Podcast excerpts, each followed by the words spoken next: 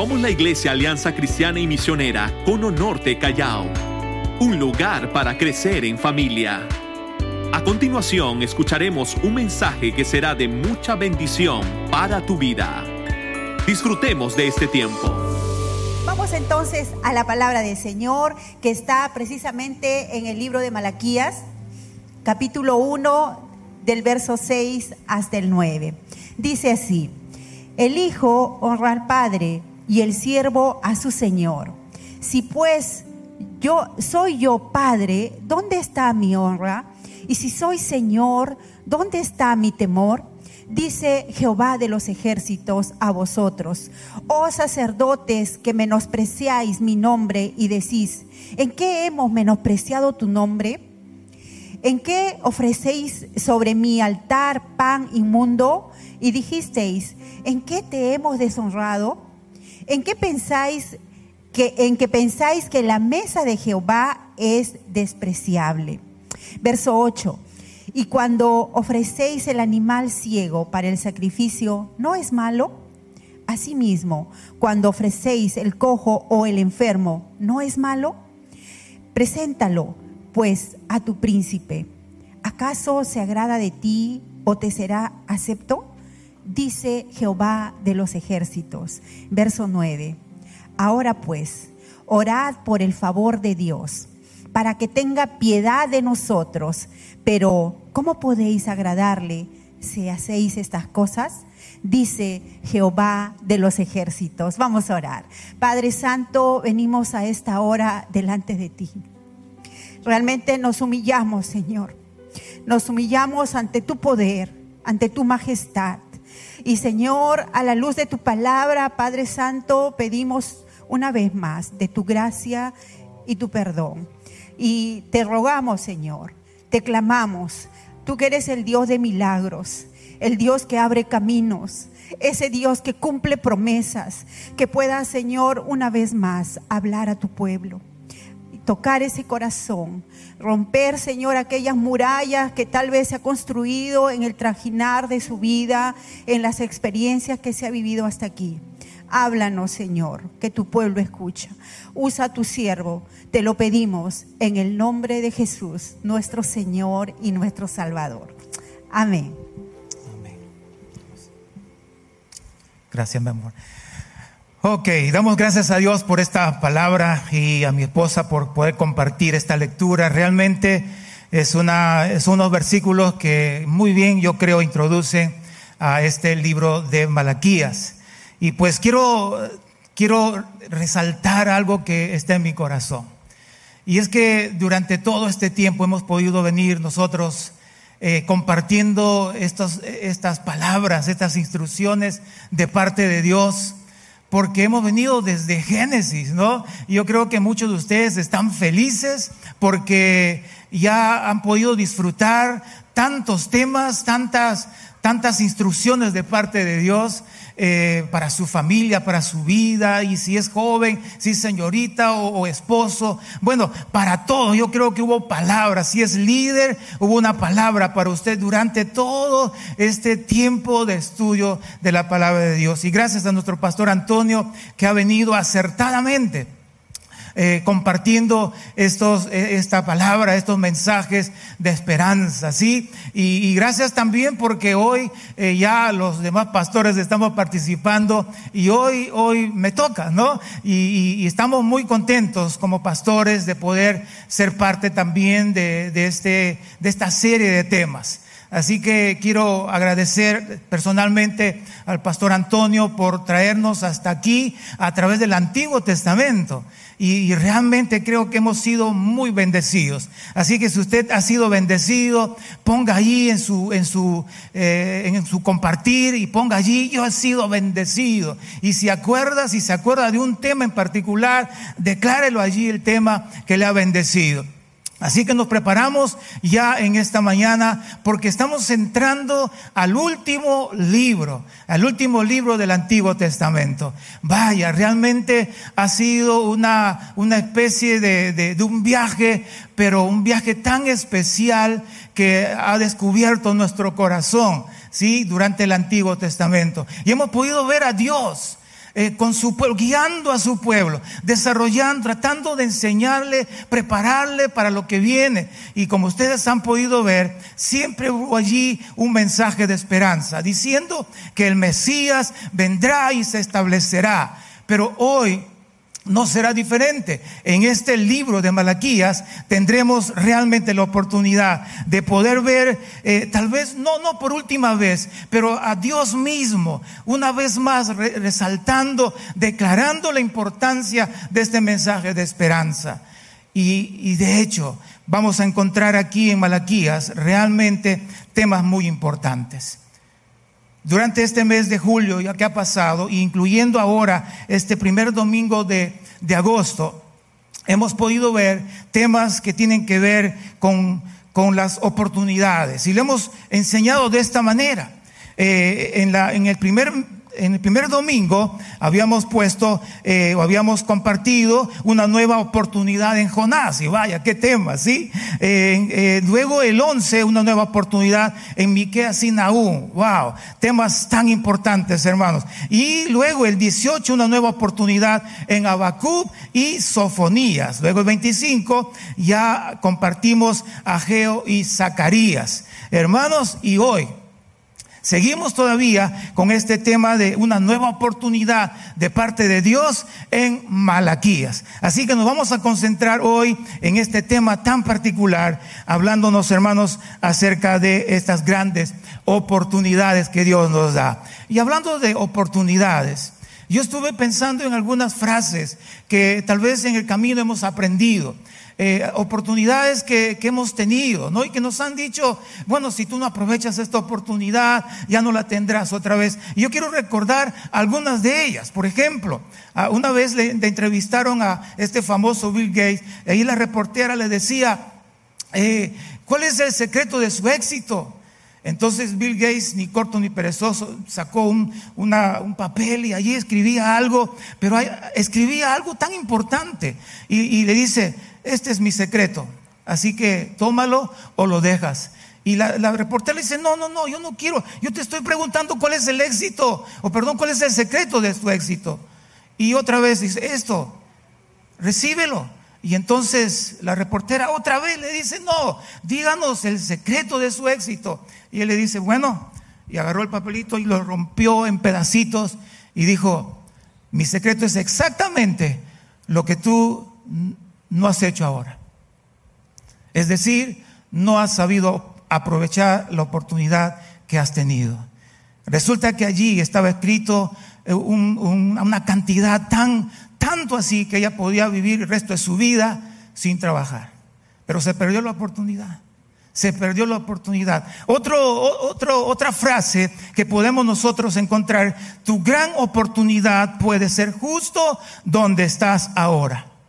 Lo dijo Napoleón Hill. Y creo que muchos conocen de este hombre. Pero hermanos, dígame si no hemos tenido muchas oportunidades hasta aquí. Y ahora la otra. La procrastinación es el asesino de las oportunidades. ¿Y cuántas veces hemos venido postergando? Se nos ha predicado, hermanos, tantos mensajes que nos han ofrecido oportunidades y que si no lo hemos tomado, tal vez hoy estarás sufriendo o estás teniendo consecuencias terribles por no tomar esas oportunidades. Pero para mí, una de las frases más especiales, hermanos, que hemos escuchado es esta. Dios es el Dios de las oportunidades. Amén. Dios es el Dios de las oportunidades. Hermanos, qué bueno tener a un Dios, a un Dios que es grande en misericordia, grande en gracia y realmente que quiere hacer tantas cosas en nosotros y por eso nos da las oportunidades que hemos tenido. Así que hoy no será diferente, hoy tendremos nuevamente oportunidades por las cuales podemos entrar y, desarrollar lo que Dios quiere decirnos en nuestras vidas. Y en el libro de, de Malaquías vamos a encontrar precisamente algunas más de ellas, siendo que Dios sigue tratando con su pueblo, siendo que Dios todavía sigue esperando cosas buenas de su pueblo por la instrucción que él ha venido dando durante todos estos años, desde Génesis, por decirlo ya, hasta ahora Malaquías. Entonces, viendo allí la introducción, su nombre significa mi mensajero. Y esa palabra eh, en hebreo es Malaki y aparece allí en Malaquías capítulo 3 versículo 1 donde se traduce precisamente mi mensajero. Y esto es muy importante hermanos porque creo que ahora es cuando Dios va a dar un mensaje tan especial hermanos. Yo creo que el pueblo no se esperaba, pero que Dios venía, aunque Dios venía esperando hermanos esta reacción del pueblo y tal vez que el pueblo ya esté listo para un mensaje especial sin embargo, Dios en su soberanía va a seguir tratando con este pueblo en el tiempo de Malaquías. Él dijo sus profecías, hablando de Malaquías, entre el tiempo en que Nehemías ya era gobernador de Judá, en los años 432 al 420. Y de, plan, de, paso, yo quiero felicitar aquí al pastor Oscar por este gran resumen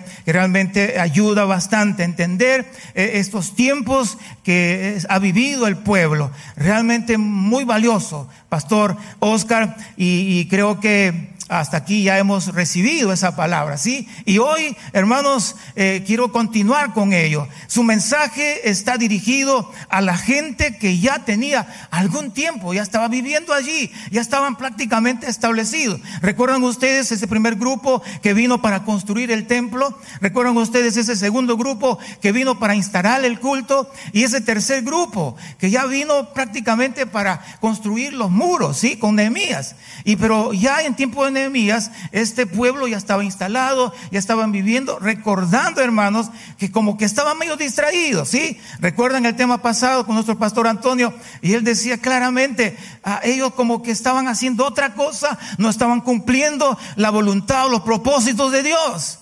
Así es que Ageo y Zacarías vienen para ello, para decirle a Zorobabel, tienes que continuar con la construcción, porque de otra manera ustedes están Ah, prácticamente desobedeciendo eh, la labor que Dios quiere que ustedes hagan. Hermanos, entonces aquí vamos, hermanos, a ver cómo este pueblo llega, sí, ellos tenían que reconstruir el templo, instalar el culto, reconstruir los muros y reconstruir sus propias vidas, y hermanos, y lo hicieron, pero no supieron sostener un estilo de vida a la manera que Dios quería el pueblo nuevamente traicionó a Dios. Así que ni el exilio, como todos sabemos la historia, iban prácticamente anunciando que por su comportamiento, por su manera de vivir, por su rebeldía, por su incredulidad, por su idolatría, este pueblo iba a pasar por, por el exilio. Por eso digo, ni el exilio corrigió sus corazones. Y ahora que están de vuelta, de regreso, ni aún el regreso, hermanos, entendiendo que esto era parte de la preparación y la promesa de Dios, ni eso, hermanos, estaba haciendo algo en el corazón de este pueblo.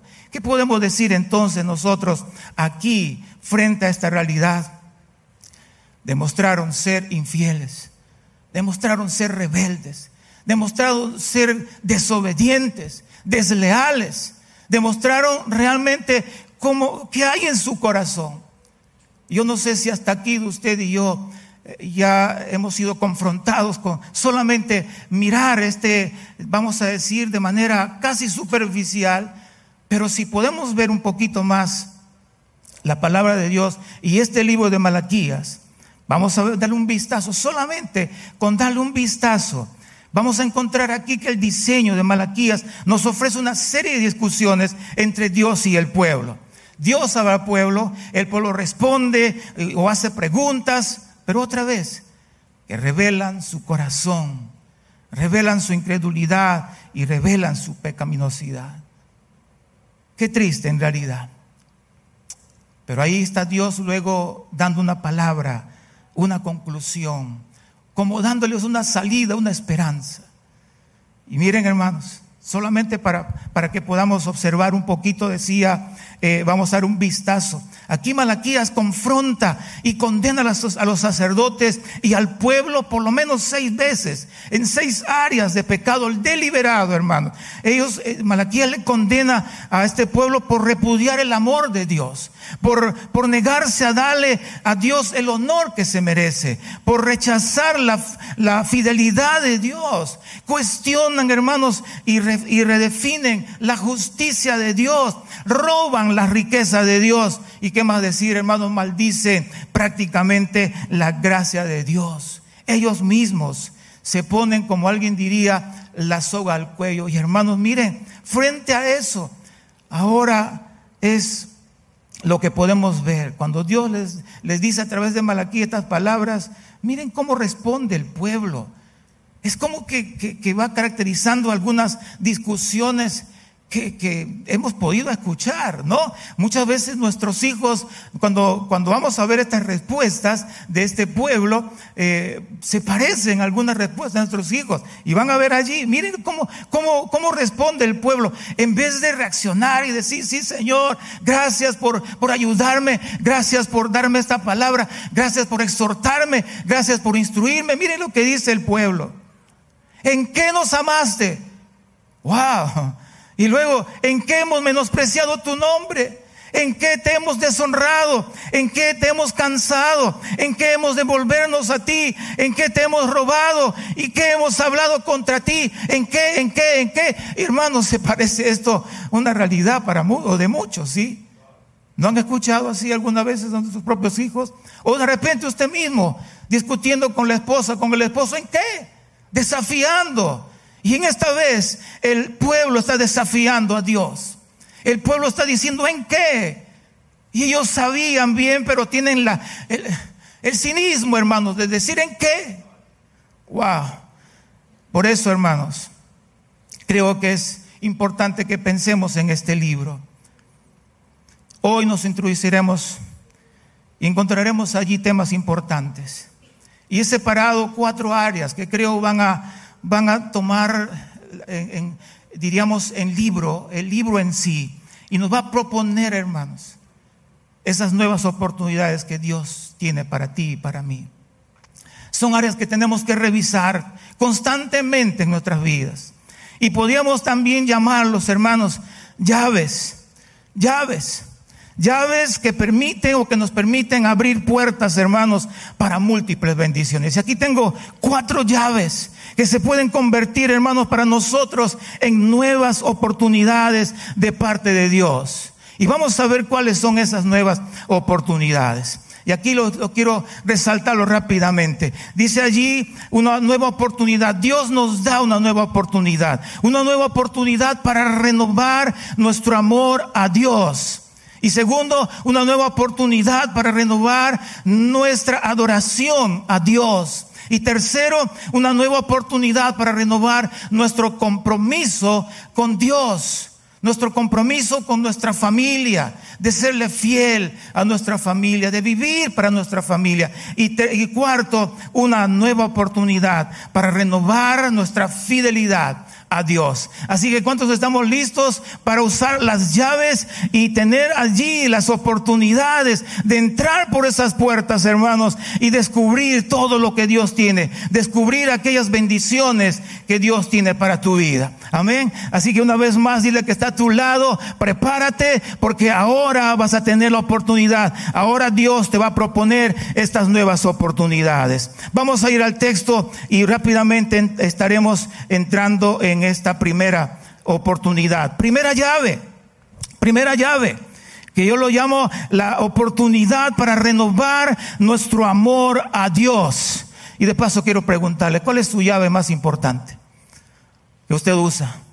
Y usted me dirá, mi carro, ah, para otros será mi casa, para otros dirá, esa, esa llave de mi baulito, de mi de mis ahorros, no sé. Pero bueno, aquí hay una llave, una primera llave que va a ser tan importante que usted lo aproveche para entrar por esa puerta que Dios tiene para que usted pueda renovar aquello que Dios te, va a mostrar ahora. Así que hoy, la oportunidad para renovar nuestro amor a Dios. Amén. ¿Cuántos están dispuestos ahora para renovar su amor a Dios desde ya? Miren, vamos al, libro, al, al, primer capítulo de Malaquías, a nuestro texto. Profeta, profecía de la palabra de Jehová contra Israel por medio de Malaquías. Dice, yo os he amado, dice Jehová, y dijisteis, ¿en qué nos amaste? Wow, hermanos, miren esta palabra. Dios tiene que comenzar reafirmando su amor. Algo así que cuando Dios comienza en Génesis, cuando dice, en el principio quiero Dios los cielos y la tierra. Ahora Dios te va a decir, yo los he amado directamente al corazón, desde el corazón de Dios a tu corazón te va a decir, yo los he amado, yo te he amado. ¿Cuántos sienten ese amor de Dios? Hermanos, hay tanto, hay tanto para hablar del amor de Dios, pero este es un pasaje que está dirigido también a este pueblo, cuando el pueblo va a responder luego y dice, ¿en qué nos amaste? ¿Se pueden imaginar, hermanos, cómo es que un pueblo tan amado desde la antigüedad va a preguntarle a, a Dios mismo diciéndole, pero ¿en qué nos has amado? Tal vez trayendo un poquito de esto para nosotros, te atreverías a decirle, Dios, ¿en qué me amaste? Yo no, no veo que tú me amas. ¿Le dirías así?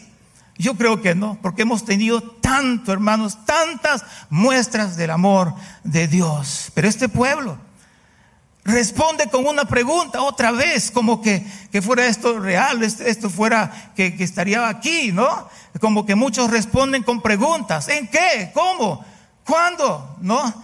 Como desafiando. Y hermanos, así muchas veces nosotros caemos en el error, en el error de pensar que Dios no nos ama.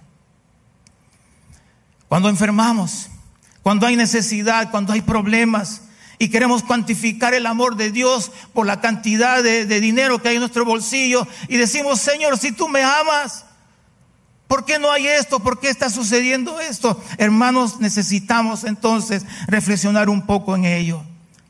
Pero Dios te dice hoy, yo te he amado.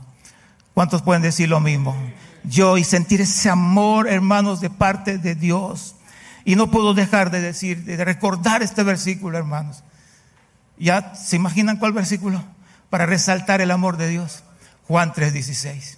De tal, díganlo conmigo, de tal manera amó Dios al mundo que ha dado a su Hijo unigénito para que todo aquel que en él cree no se pierda, mas tenga vida eterna. Hermanos, sin que tú le merezcas, Dios te elige para salvarte. Creo que puedes abrazarte, puedes felicitarte y decirte, oh Dios, me siento tan amado. Y si tienes a alguien al lado, felicítale, tú eres amado por Dios, tú eres amado, yo soy amado por Dios, porque aunque no lo merezco, Dios nos ha amado. Hermanos, allí está lo grandioso. Y realmente, hermanos, hablando del amor, es el amor de Dios el cimiento de nuestra fe. De ahí que el gran problema del ser humano, hermanos, es nuestra necesidad de sentirnos amados. El amor de Dios supone la esencia de lo que realmente necesitamos y lo que realmente y de lo que realmente nos sana y nos libera. En esta parte, concluyendo este primer, esta primera llave, esta primera eh, propuesta de parte de Dios para bendecirnos, Dios habla a Israel, al pueblo y a sus líderes sobre este tema tan importante del amor a Dios. Amarle, hermanos, amarle debe ser con todo nuestro corazón. Amarle sin reservas. Y hoy yo creo que tenemos la gran oportunidad de renovar nuestro amor y hacer un compromiso, hermanos, de vivir para Él, amándole y sirviéndole con todo nuestro corazón sin reservas. Amén. ¿Cuántos están dispuestos de hacer ello? Amarle al Señor con todo su corazón, porque Él ya te ha dicho, yo te he amado. Y hermanos, hay tanto que podemos ver en cuanto a este versículo. Si solamente aprovechamos un poquito de la traducción del hebreo a, al español, esta palabra de Dios va a decirnos, yo les he amado siempre. Siempre les he amado, siempre les amo y siempre les amaré. Quédate con eso, hermano. Vamos entonces con la segunda oportunidad, llamarlo también la segunda llave. Y esto es una oportunidad, hermanos, para renovar nuestra adoración a Dios. Y aquí está la llave para que usted entre y pueda ver lo que Dios tiene para ti si usted renueva este compromiso de adorar a Dios con todo su corazón también. Ahí Dios le mostrará tanto que tiene para usted, hermano. Miren, vamos al pasaje rápidamente. Y allí en Malaquías capítulo 1 del 6 al 8, versículo 13, vamos a encontrar, hermanos, algunas menciones o, o el texto nos va a aclarar algunas cosas sobre ello. Dice, el Hijo honra al Padre y el siervo a su Señor. Si pues soy yo Padre, ¿dónde está mi honra? Y si soy Señor, ¿dónde está mi temor? Dice Jehová de los ejércitos, a vosotros, oh sacerdotes, que menospreciáis mi nombre y decís, ¿en qué hemos menospreciado tu nombre? Quiero resaltar, hermanos, antes de seguir leyendo esta primera frase de parte de nuestro Dios. Cuando dice ahora, hablando de la adoración, hablando de reconocerle, si pues soy yo Padre, me hace recordar, hermanos, que cuántas veces he hablado con muchos hijos para hacer recordar la importancia de honrar a su padre, de honrar a su madre, de poder reconocer que es hijo y que tiene el privilegio de estar allí bajo la cobertura de su padre o de su madre, quien sea o como se haya comportado de repente. Pero es oportuno poder aquí llamar a los hijos y recordar esto, esta realidad o esta condición que tenemos que aprender a honrar a nuestros padres. Así que hijos, honren a sus padres. Honren a sus padres. Este es un mandamiento con promesa. Y aquí Dios le hace recordar al pueblo, partiendo de esta, de este, este, este, esta enseñanza seguramente, para decirle, si yo soy padre, si solamente piensan por un momento quién soy yo, va a decir, ¿dónde está mi honra? Pero hay algo más que va a decir aquí. Y si soy Señor, ¿dónde está mi temor? Dice Dios aquí. Y hermanos, hablando del señorío de Dios, creo que es Dios el único que puede decir, yo soy el Señor. Y usted no puede decir lo contrario. Así que tengas a Él como el Señor de tu vida o no lo tengas, Él es el Señor. Amén. Él es el Señor, quieras o no, Él es el Señor. Y es importante que esté claro en nosotros este tema. Por eso Dios tiene que decirle, si yo soy Padre y si soy su Señor, ¿dónde está mi honra y dónde está mi temor? Pero miren la respuesta de este pueblo, hermanos. Dice, ¿en qué hemos menospreciado tu nombre? Y claro, hermanos, este, este pasaje está dirigido también a los líderes. Y ojo aquí, hermanos, líderes que incluye a todos nosotros que estamos aquí, pastores. Este es un pasaje dirigido a todo el pueblo y obviamente llamando la atención. Pero otra vez el pueblo dice, ¿en qué hemos menospreciado tu nombre?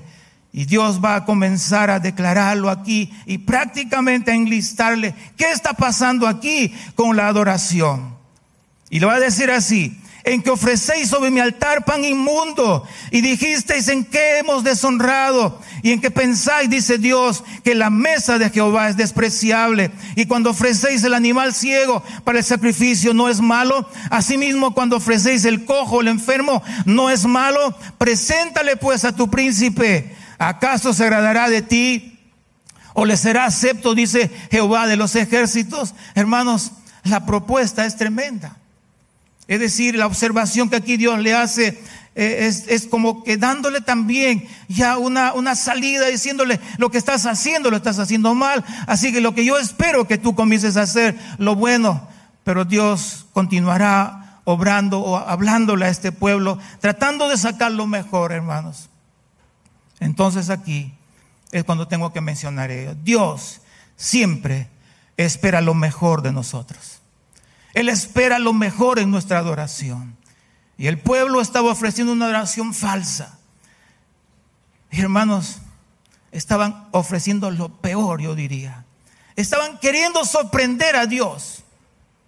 Y tal vez es lo que muchas veces hemos podido ver. Sin darnos cuenta nosotros mismos es posible que hemos querido hacer o cumplir con nuestro servicio, con nuestra adoración. Y sin darnos cuenta podíamos haber caído o estar en esa, en esa realidad de, decir o de hacer o de servir o adorar a Dios solo por obligación. Y lo que el pastor eh, estaba recomendando hace un momento, que no estamos aquí por obligación, porque es un privilegio, ¿sí? Es un privilegio servir a Dios. Es un privilegio, hermanos, poder estar, vamos a decir, a cargo de poder dirigir la alabanza, de poder dirigir una canción, de poder hacer todo lo que hacemos. Y si usted es líder, es un privilegio que Dios te ha dado para poder servirle. Y si lo estás haciendo quejándote, Dios lo sabe, Dios lo conoce. Y eso es una realidad, hermanos, que podemos ver en este tiempo. De ahí que hay muchos que podían estar en ello. Entonces el pueblo estaba haciendo eso, lo estaba haciendo falsamente. Quiero decir entonces, hermanos, la calidad de su adoración está hablando de su corazón y de su amor a Dios. Y es importante que tal vez podamos ser confrontados siempre. Por eso decía, esto será, hermanos, una oportunidad, el hecho de tener la llave, tener la oportunidad de poder entrar vez tras veces, cuanto deseas y cuanto necesites podrás usar esa llave para nuevamente renovar ese compromiso de adorar a Dios. La calidad entonces, hermanos, de nuestra adoración demuestra y testifica lo importante que es Dios para nosotros. Cuando tú le das lo mejor, tú estás diciendo que Él es lo mejor para tu vida. ¿Cuánto dicen amén? Cuando tú le das lo mejor, Él estás diciéndole, Él es lo mejor para tu vida. Y tenemos que aprender, hermanos, a dar lo mejor para Dios. Amén. A dar lo mejor para Dios. Pero ¿qué estaba haciendo este pueblo? Otra vez. Lo estaba haciendo falsamente. Y es más, hermanos, si usted sigue revisando el texto, va a encontrar allí en el 1.13, mire lo que dice. Mire lo que dice, hermano. Compruébalo allí. Además habéis dicho, dice Dios. Wow, no, no quiero ni mencionarlo, hermanos, porque miren lo que dice. Es, algo que muchas veces seguramente usted lo ha, lo ha escuchado, pero ahora Dios lo va a decir. ¿Qué fastidio ya es esto? ¿Le fastidia usted cantar? ¿Le fastidia asistir a su hogar? ¿Le fastidia dirigir una alabanza? ¿Le fastidia leer la Biblia? ¿Qué fastidio es esto? ¿Será que usted está cansado, fastidiado o ya no puede eh, seguir sirviendo? O dice, pastor, por favor, sáqueme ya. Ya no quiero seguir siendo tutor, ya no quiero seguir siendo cotutor, ya me tiene fastidio todos los miércoles. Ya no quiero seguir siendo ministro porque el pastor Antonio me llama toda la semana. No es así. Hermano, qué fastidio es esto, diría el pueblo allí. Y Dios dice, y me despreciáis. Wow, hermano, los devocionales. Oh, ya me está fastidiando. Hermano, no. Por eso, hermanos. Miren, Dios ya como, como adelantándose un poco. Es cuando un padre le habla a su hijo, le va a decir algunas cosas y como adelantando, pero ya, ya, ya de una vez. Y Dios le dijo en el versículo 10, le dice, mejor cierra la puerta. Ya no quiero que sigas haciendo lo que estás haciendo. Ya no. No necesito si lo vas a hacer falsamente. Y hermanos, esto es clave. Porque creo que aquí cuando tenemos que detenernos un poco y a ver cómo estamos haciendo o cumpliendo con nuestro servicio, nuestra adoración a Dios.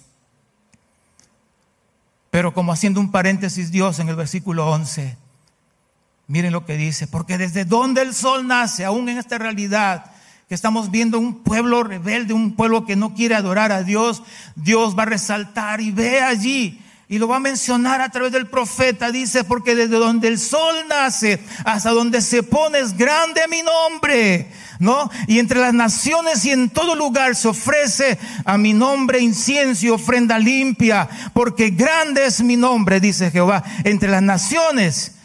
Wow, hermanos. Resaltando que finalmente si este pueblo no lo hace, hay otros que lo están haciendo. Amén. Hay otros y esperamos que ese pueblo, ese remanente sea usted. Ese remanente sea usted.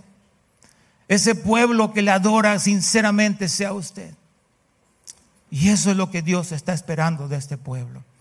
Pero otra vez, hermanos, esto viene como una oportunidad para nuestras vidas. Y, se, como que nos entrega una llave para decir, entra, es lo mejor que debes hacer. Dios habla a Israel, Dios habla al pueblo y a sus líderes sobre este tema tan importante, adorar a Dios. Y tiene que ser una adoración genuina y sincera. Tiene que ser en espíritu y en verdad. Hoy tú y yo y la iglesia del Señor, hermanos, tenemos la gran oportunidad de renovar nuestro compromiso y de vivir un estilo de vida que adora a Dios y le da lo mejor en adoración. Amén. ¿Cuántos estamos dispuestos de hacerlo? Y una vida que inspire a otros hermanos a adorar a Dios porque Él se merece toda alabanza, toda gloria, toda exaltación, toda adoración. Cuando le dan gloria al Señor, dale un aplauso fuerte a Él. Él se merece, hermano, nuestra adoración y lo mejor de nosotros. Y si usted recuerda, quiero hacerlo recordarlo ahora, ¿cuál es la visión de nuestra iglesia? ¿Cuál es la visión de nuestra iglesia? Y lo vamos a decir juntos, porque creo que aquí no podemos dejar de decirlo. Dice, somos una iglesia Dígalo, eso es, que adora a Dios y se multiplica estratégicamente, ganando y restaurando familias completas para Cristo. De un aplauso fuerte al Señor, porque hemos visto, hermanos, la gloria de nuestro Dios. Oh, hermanos, tremendo. Si hay algo que hacemos como familia, hermanos, con mi familia, es adorar, es cantar, es tocar los instrumentos y da ganas, hermanos, porque cada vez estamos eh, comprando algunos instrumentos más, tratando de aprenderlo. Estamos pensando en un violonchelo, ese que toca un poquito el bajo. Bueno, varios instrumentos para seguir aprendiendo. Pero digo esto porque creo que eh, para nosotros, para, para nuestro, para como familia, hermanos, como pueblo de Dios, tendríamos que estar mirando qué cosas más podemos hacer para alabar a nuestro Dios, para bendecir a nuestro Dios.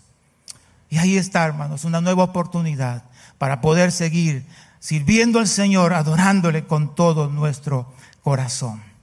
Vamos con la tercera con la tercera oportunidad. Y esto marcará la tercera llave, que les gusta mucho, seguramente una llavecita dorada. Y hermanos, nos permitirá entrar por esa puerta que nos dará la oportunidad para renovar compromiso con nuestra familia, ese compromiso de fidelidad. Y allí están desde el capítulo 2, versículos 10 al 17. Hermanos, ustedes pueden ver y vamos rápidamente al texto y va a decir allí, no tenemos todos un mismo Padre, no nos ha creado. Wow, otra vez.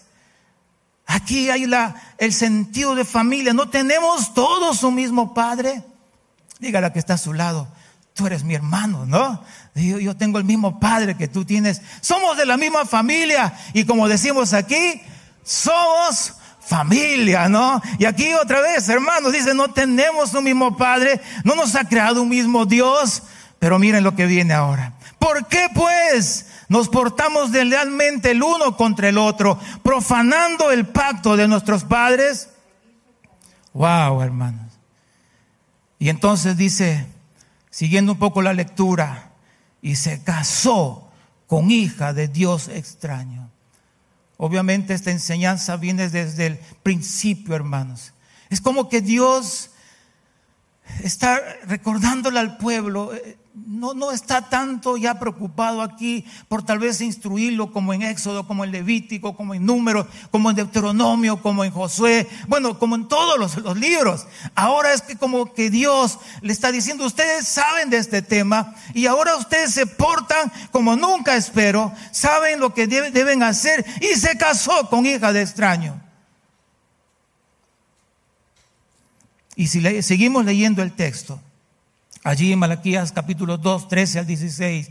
Y esta otra vez dice, haréis cubrir el altar de Jehová de lágrimas, de llanto y de clamor. ¿Qué creen lo que está diciendo aquí? Lo que está mencionando es que hay gente que a pesar de hacer lo que está haciendo, es decir, viviendo como está viviendo, siendo desleales, divorciándose y haciendo las cosas que está haciendo, tiene todavía, no voy a decir la palabra hermano, pero viene y adora a Dios y quiere adorar a Dios y quiere impresionar a Dios y llora allí en el altar y dice, Señor, yo te adoro, te soy fiel, pero por otro lado, hermanos, está haciendo cosas que no, no convienen. Y ahí está el problema. Y entonces Dios, entonces sigue diciendo el pasaje, mas diréis, ¿por qué? Porque Jehová ha testiguado entre ti y la mujer de tu juventud y contra la cual has sido desleal, siendo ella tu compañera y la mujer de tu pacto. Y si usted lee el versículo 15, al final del versículo 15, ¿qué va a decir Dios allí? Dice, guardaos pues en vuestro espíritu y no seáis desleales para con la mujer de tu juventud, de vuestra juventud.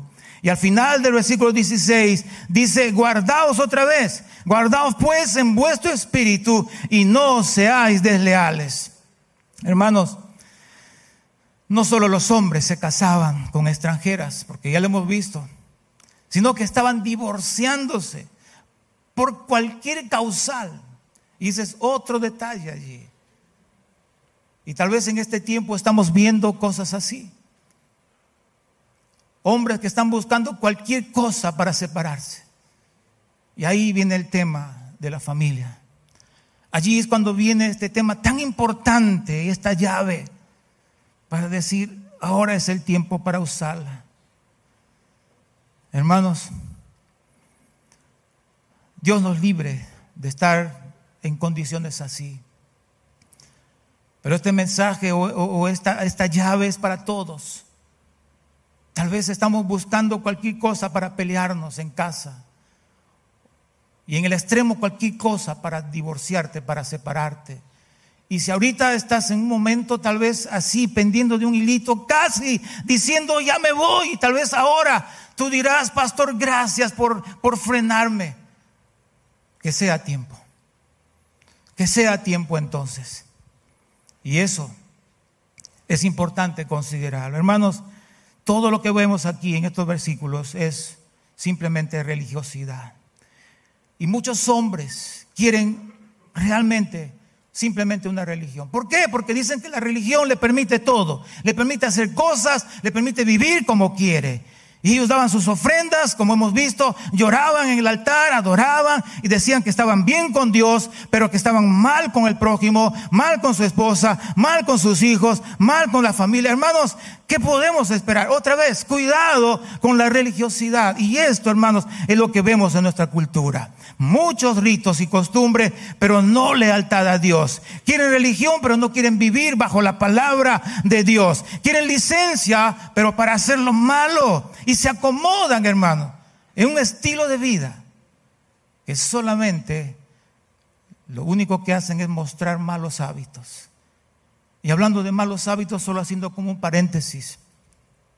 Creo que esta pandemia está demostrando muchas cosas ha demostrado muchas cosas buenas y que podemos sacar muchas cosas buenas. Pero encuentro también como que nos vamos acomodando a, unos hábitos, a un estilo que tal vez nunca hemos esperado. Ha sido fácil ahora poder asistir a un culto. Pero yo te pregunto, ¿cómo has asistido hasta aquí? Tal vez ni siquiera te levantaste de la cama para poder prepararte para adorar a Dios. Yo no sé cómo estás en este momento. Yo no sé si estás vestido, si has arreglado. Yo no sé si, si estás desayunando. ¿Cuántas veces nuestro pastor Antonio nos dijo, ya deja el chicharrón? Pero ahora es importante, hermano. Miren lo que puede pasar. Y podríamos estar sorprendiendo, querer sorprender a Dios. Cuidado con ello. Nos acomodamos. Y la verdad es que muchas veces pasó. Como estamos solamente por el, Zoom, nos ponemos el saco, pero luego estamos sin pantalón. No, hermano, no. Hermanos, no nos acomodemos. Cuidado con las apariencias. Aunque esto nos facilita, hermanos, Realmente ahora ya no tienes que gastar. Ahora ya no tienes que pagar tu pasaje ni tomar tu mototaxi o, tu carro. No, no, solamente tienes que estar y ahí a un solo dedo, es como se llama, hacer un clic, ¿no? Y poder decir, ya, ya, ya has entrado al culto, pero prepárate para ello. Separa tu tiempo para ello. Y hermanos, necesitamos tal vez reflexionar junto con este pueblo nosotros también y estas actitudes, hermanos, ya volviendo al tema, hablando de la deslealtad y la, toda la situación en la familia, estas actitudes, comportamientos y pecados, hermanos, ponen en peligro a toda la familia. Por esa razón estamos viviendo o estamos viendo en todos los tiempos tantos estragos, hermanos, eh, que está sufriendo la familia. Así que hoy hago un llamado a todos, padres, madres e hijos, cuidemos a nuestra familia.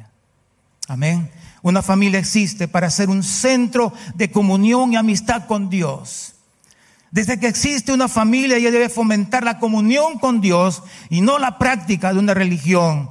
Por lo tanto, debe manifestar su pertenencia a Dios. Una familia existe para establecer el carácter de Dios en cada persona. Y no podemos estar jugando con Dios. Entonces, ¿cómo espero yo que mi vida y de mi familia camine bien, que tenga un buen futuro, que tenga un buen final y que mis generaciones sean sanadas si no dejo que Dios comience esa obra en mí, en mi vida primero. Hombre, esposo, padre, Dios primero te está llamando y llama a un individuo y comienza una obra transformadora en él. Así que comienza por ti. ¿Estás listo? Comienza por ti adquiere un compromiso serio ahora y luego lo hará con tu familia. ¿Lo crees? Y Dios quiere bendecir tu familia. La familia fue una idea de Dios y colocó en ella propósitos. Pero hay más. Ante o ante estas cosas te invito a asumir la responsabilidad del cumplimiento de la promesa que el Señor nos ha entregado, escrita allí en Malaquías capítulo 4, versículo 6, como, como mirando el último, la esperanza que Dios tiene para nosotros, el último versículo, para decirnos, Él hará volver el corazón de los padres a los hijos de los hijos a los padres. Tal vez es el momento para que usted como padre pida perdón para que usted como madre o padre pueda decir, acercarse a sus hijos, o usted como esposo pueda acercarse a la esposa, o usted como esposa pueda acercarse al esposo y arreglar cuentas, a volver ese corazón. Y una vez más, si usted está a punto de salir de la casa, no lo haga. Y si usted ya salió, vuelva. Vuelva. Allí está tu bendición. Quiero decirte, este no es el final es el comienzo del tiempo de Dios para tu vida. Amén. Tu hogar y tu descendencia estará asegurada si temes a Dios y te ordenas a la manera de Dios. ¿Cuántos quieren hacerlo? Amén. Así que allí está la invitación. Dios habla a Israel, habla al pueblo y a sus líderes sobre este gran tema importante, compromiso con la familia. Tiene que ser, hermanos, tenemos que ser una familia donde el padre es fuerte y fiel. Esto es sacado de un himno tan conocido. Es fiel a su esposa, a su esposo, a su familia. Es el sacerdote de su casa. Y que puede decir, como lo dijo Josué. ¿Cuántos recuerdan esas palabras de Josué? Yo y mi casa serviremos a Jehová. Que sea una familia donde la madre con devoción sepa mostrarnos, dice este himno, tu compasión. Wow. Sepa guiar a sus hijos con esa misma devoción que lo tiene. ¿Y cuántas madres tal vez lo necesitan hacer esos ajustes. Una familia donde los hijos deben saber cómo Jesús los quiere ver. Hoy tú y hoy la iglesia del Señor tenemos la gran oportunidad, hermanos, de renovar nuestro compromiso con nuestra familia. Ser padre, ser madre, ser hijos que inspiremos a otras familias. ¿Estamos listos? Creo que sí, Dios quiere ayudarnos. Y en último, la última llave, la última oportunidad en este caso, y tal vez, como decía una de las frases, tal vez hoy sea tu oportunidad la oportunidad, hermanos, de renovar nuestra fidelidad a Dios. Tremendo, hermanos, tremendo.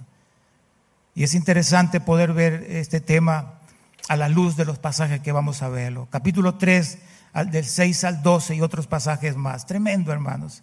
Vamos a hacerlo. Dice, porque yo Jehová no cambio. Por esto, hijos de Jacob, no habéis sido consumidos. Hermanos, me gustaría tomar tiempo en esto, pero miren aquí. Dice, yo Jehová no cambio y por eso no han sido consumidos. En otras palabras, como que Dios ya te estaba diciendo o está diciendo a este pueblo, ahorita te agarro, ya, ya no, ya no soporto. Pero Dios le dice, yo no cambio. Y por eso no habéis sido consumidos. Dile que está a tu lado, Dios no cambia y por eso, bueno, tranquilos hermanos, por eso no ha sido consumido. Pero miren, ¿no? Miren, se podía aplicar a diferentes o en diferentes tiempos. Ahora Dios va a decirlo como haciendo nuevamente un reclamo, desde los días de vuestros padres os habéis apartado de mis leyes, volveos a mí y yo me volveré a vosotros, ha dicho Jehová de los ejércitos. Y aquí, aquí hermanos, miren lo que dice este pueblo. ¿En qué hemos de volvernos? Sabían ellos, estaban conscientes, yo creo, hermanos, pero ahí está este pueblo otra vez queriendo sorprender a Dios. ¿En qué hemos de volvernos? Tal vez su misma necedad, su mismo pecado les estaba haciendo ciego, pero hermanos, miren cómo va a tratar ahora Dios. ¿A qué tema los va a llevar para poder eh, enseñarles, para poder, diríamos, dirigir a este pueblo con una esperanza de que ellos reaccionen? Es un tema que, hermanos, si nosotros nos damos cuenta, ese es el tema del dinero, es el tema de las posesiones. Si usted quiere medir el corazón de una persona, si usted quiere medir el corazón de un líder, usted quiere medir el corazón de, de cualquier miembro en su casa, y aquí nosotros como iglesia, hermanos, hablemos del dinero.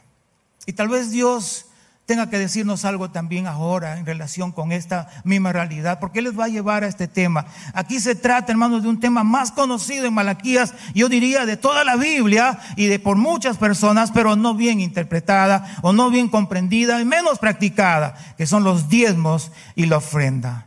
Hermanos, Dios le va a decir, ¿robará el hombre a Dios? Pues vosotros me habéis robado, dice. Y luego el pueblo dice, ¿en qué te hemos robado? Y Dios sigue insistiendo en vuestros diezmos y en vuestras ofrendas. Hermanos, el tema es que Dios quiere bendecir a su pueblo y Dios lo hará si ese pueblo se vuelve a Dios. ¿Y por qué Dios saca aquí este tema del diezmo, hermanos? Voy a decirlo rápidamente porque quiero que quede claro. Porque es la manera, hermanos, de sostener su obra y los que trabajan en ella. Así estaba enseñado, así Dios lo diseñó. Era para que el pueblo eh, venga y traiga su diezmo y de esa manera eh, la obra del Señor continúe y también se pueda sostener a los que trabajan en ella. Y que eran los levitas. Y hermanos, mis amados, la obra del Señor es grande. Tú y yo, tú y yo debemos ser parte, hermanos, dando nuestros diezmos y nuestras ofrendas. Pero ¿por qué? Me pregunto, ¿por qué este pueblo dejó de dar sus diezmos y ofrendas? Encuentro tal vez una realidad. Porque les dejó de interesar Dios y su obra. Y todo lo que hacían era pura apariencia. Y además robar. No les interesaba la adoración, ni el templo, ni su obra. Entonces aquí Dios tiene que ordenar. Tiene que ordenar, hermanos. ¿Qué es lo que tiene que hacer ahora el pueblo? Miren allí a partir del versículo 10. Trae todos los diezmos al alfolí y hay alimento en mi casa y probadme, dice Dios. Y si usted sigue leyendo, Dios promete allí, dice, si no os abriré las ventanas de los cielos y derramaré sobre vosotros bendición hasta que sobreabunde. Reprenderé también por vosotros al devorador y no os destruirá el fruto de la tierra ni vuestra vida en el campo será esteli. Y todas las naciones, ojo con este versículo, versículo 12, todas las naciones os dirán, bienaventurados porque seréis tierra deseable, dice Jehová de los ejércitos. Amén. ¿Por qué no un aplauso fuerte al Señor? Porque eso hace un pueblo bendecido, hermano. Dios está buscando nuestra fidelidad y lo desea de todo corazón. Y solo quiero preguntar, ¿cuántos hay aquí que nunca han dado su diezmo? No, no, no, no, no levante la mano. Dios lo sabe y tú también. Tal vez porque desconocías de este tema. O tal vez, sí tengo que decirte, porque no te interesa la obra del Señor. Y eso, que aún no te has enterado de ello. Si no lo estás dando, no estás participando de las bendiciones que Dios tiene para ti. Tú vienes aquí, vienes, disfrutas, eh, celebras, eh, eres bendecido, hermanos, eh, y estás aquí compartiendo. O allí donde estás, estás tomando todo lo que Dios tiene para ti, pero no, no estás siendo obediente. El problema entonces es de tu corazón, no es de Dios. Finalmente, no solo le robas a Dios, te estás robando a ti mismo. Porque Dios te presenta esto como una llave para que entres por esa puerta y puedas tener todas las bendiciones para tu propia vida. Hermanos, el tema es que ojalá el pueblo de Dios hubiera dicho, sí Señor, voy a dar voy a hacer lo que tú estás diciendo y entiendo ahora que tú tienes tanto para mí. Pero miren lo que hizo este pueblo. Versículo 13, rápidamente. Vuestras palabras contra mí han sido violentas, dice, y dijisteis que hemos hablado contra ti. Y ahí es cuando este pueblo, en vez de obedecer, dice, por demás es servir a Dios. Y aquí viene la fidelidad a Dios. Por demás, y dicen también, que aprovecha que guardemos su ley y que andemos afligidos en presencia de Jehová de los ejércitos. Decimos ahora, como declarando y bendiciendo a aquellos infieles, a aquellos eh, que realmente hacen impiedad. Y miren lo que dicen, bienaventurados los soberbios y los que hacen impiedad no solo son prosperados, sino que tentaron a Dios y no les pasó nada, en otras palabras. Escaparon simplemente. Wow, hermanos, puro celo, pura avaricia, puro dinero. Es decir, querían las bendiciones, pero no el servicio. Querían llenar sus bolsillos, pero no querían trabajar. Hermanos, ¿qué decimos a ello? Allí está. Entonces allí viene la respuesta porque Dios que conoce todo, había allí un grupo, que tal vez la mayoría no estaba haciéndolo, pero había un grupo allí. Y con esto voy terminando. La respuesta de este remanente y la resolución de Dios. Dice, entonces los que temían a Jehová hablaron cada uno a su compañero. Y Jehová escuchó y oyó y fue escrita el libro de memoria delante de él para que los que temen a Jehová y para los que piensan en su nombre. Y será para mí especial tesoro, ha dicho Jehová de los ejércitos, en el día en que yo actúe y los perdonaré como el hombre que perdona a su hijo. Y hermanos, y, sí menciona allí varias cosas más. Pero me llama la atención de, esta, de este libro de memorias y este pequeño pueblo, diríamos, grupo de hombres y mujeres que nunca se dieron ante este estilo de vida, la mayoría. Eh, pero mencionando un poquito esta parte del libro de memoria, es, ¿recuerdan ustedes al, al hombre, eh, Mardoqueo y al rey Artajerjes? ¿Quién salvó la vida finalmente de Artajerjes? ¿No? Porque Mardoqueo allí eh, se enteró de algo y que querían matarle al rey y entonces Mardoqueo prácticamente le salva la vida. Y eso dice que fue escrito en ese libro de memoria. Así que era una costumbre en, este imperio persa tener libros de memoria y, y Malaquías, hermanos, pues va a entrar en este, eh, diríamos, en este contexto y va a ponerlo como parte del pueblo también. Y ahora, hermanos, con razón, Dios también nos puede decir ahora, yo tengo un libro de memoria, yo tengo un libro allí, otra vez no puedo dejar de decir. ¿Se acuerdan cuando Jesús estaba hablando a los siervos fieles y a los y frente a los infieles para decir, y a ustedes fieles, cuando Jesús le dice, vamos, en lo poco me has sido fiel, entra en el gozo de tu Señor, en lo mucho te pondré. Hermanos, allí está. Y creo que tenemos que recibir esta, este ejemplo de este grupo. Y cuando tenemos que pensar en ello, hermanos, debemos servir a Dios entonces para obtener, no para obtener algo, sino tenemos que amarle, tenemos que servirle por gratitud, tenemos que servirle por amor, tenemos que serle fiel, hermanos, en todo tiempo. Y hay una frase que decimos en zona 7, nosotros no somos de los que retrocedemos, sino de los que avanzamos por fe. Y hermanos, Dios quiere eso. Y esto está basado en Hebreos 10:39, de hecho. Y lo hacemos, hermanos, por adoración. Lo hacemos a Dios eh, como ese remanente, hermanos, que no cayeron ante las trampas de esos tiempos, sino que se mantuvieron perseverantes, fieles y firmes para el Señor. Amén. Así que Dios quiere hacer de nosotros ese pueblo, hermanos, fiel, ese pueblo glorioso, ese pueblo que entiende qué es lo que Dios quiere. Y aquí vienen luego en el capítulo 4, como terminando este tema, hermanos, pero cerrando ya el libro, miren lo que dice 4 versículos 1 eh, y 2. Dice, porque aquí viene el día ardiente como un horno y todos los soberbios y todos los que hacen maldad serán estopa. Aquel día vendrá y los abrazará, ha dicho Jehová de los ejércitos, y no les dejará ni raíz ni rama. Aquí marca el futuro de los desobedientes, hermanos, y malvados, aun cuando Dios ha intentado, hermanos, hacerlos volver, pero esta marca, o esto, hermanos, marca la justicia de Dios basado en su vasto amor.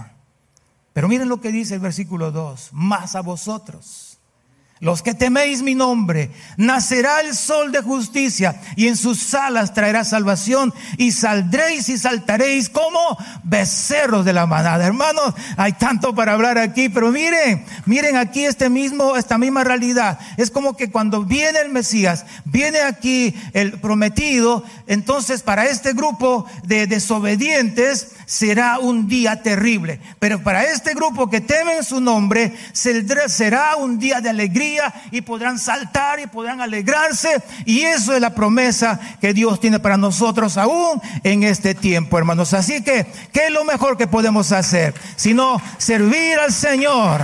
Amén, con fidelidad.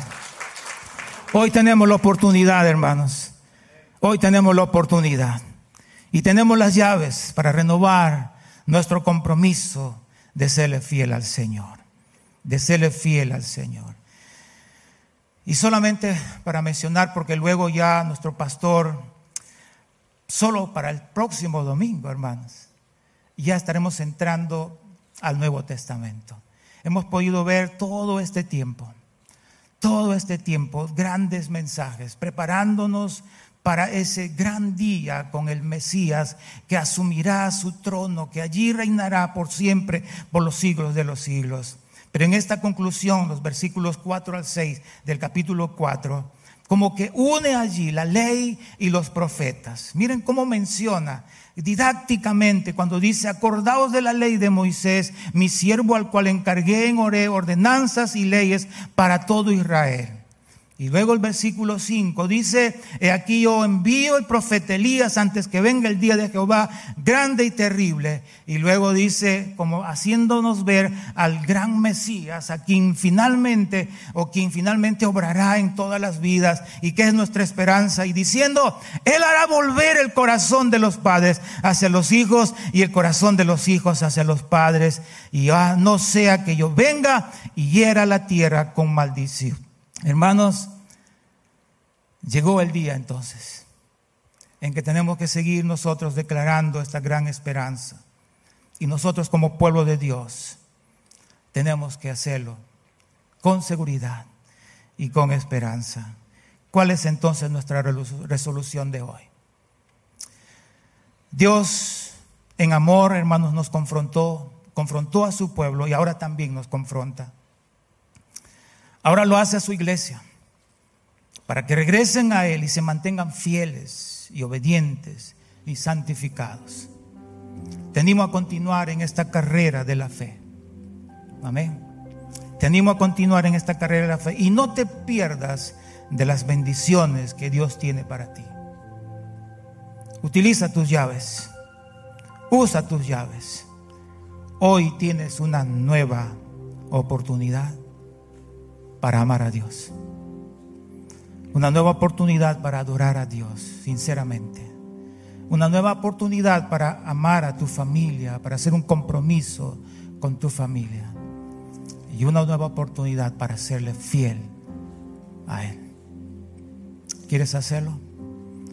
Yo creo que hoy juntos podemos decir lo mismo. Padre, gracias. Gracias por guiarnos durante todo este tiempo, Señor, a través de los libros del Antiguo Testamento. Tanto, Señor, que hemos aprendido tantas cosas, Señor. Nos has preparado, nos has guiado, Señor. Pero ahora, Padre, al ver este libro, este último libro, tal vez, Señor, tú esperabas ya un pueblo, un pueblo que te sirva, un pueblo, Señor, que esté allí correctamente delante de ti. Pero has tenido que llamar la atención, Señor, pero no has dejado, no lo has dejado sin esperanza. Tu palabra permanece para siempre, sabiendo de que tú eres fiel. Tú has sido fiel. Tú siempre seguirás siendo fiel. Y gracias Señor. Gracias por tenernos hasta aquí. Gracias por ser parte de tu pueblo. Gracias Señor porque hoy día podemos tomar una nueva decisión. Y gracias Dios por darnos una nueva oportunidad Queremos juntos, Señor, hacer este compromiso de vivir para ti. De amarte, de adorarte, de vivir, Señor, para nuestra familia y vivir sirviéndote hasta el fin de nuestros días, siéndote fiel, Señor, en todo. Gracias, Padre. Gracias por escuchar este mensaje. Recuerda que para estar en contacto con nosotros, puedes visitar todas nuestras redes sociales. No te olvides de compartirlo. Dios te bendiga.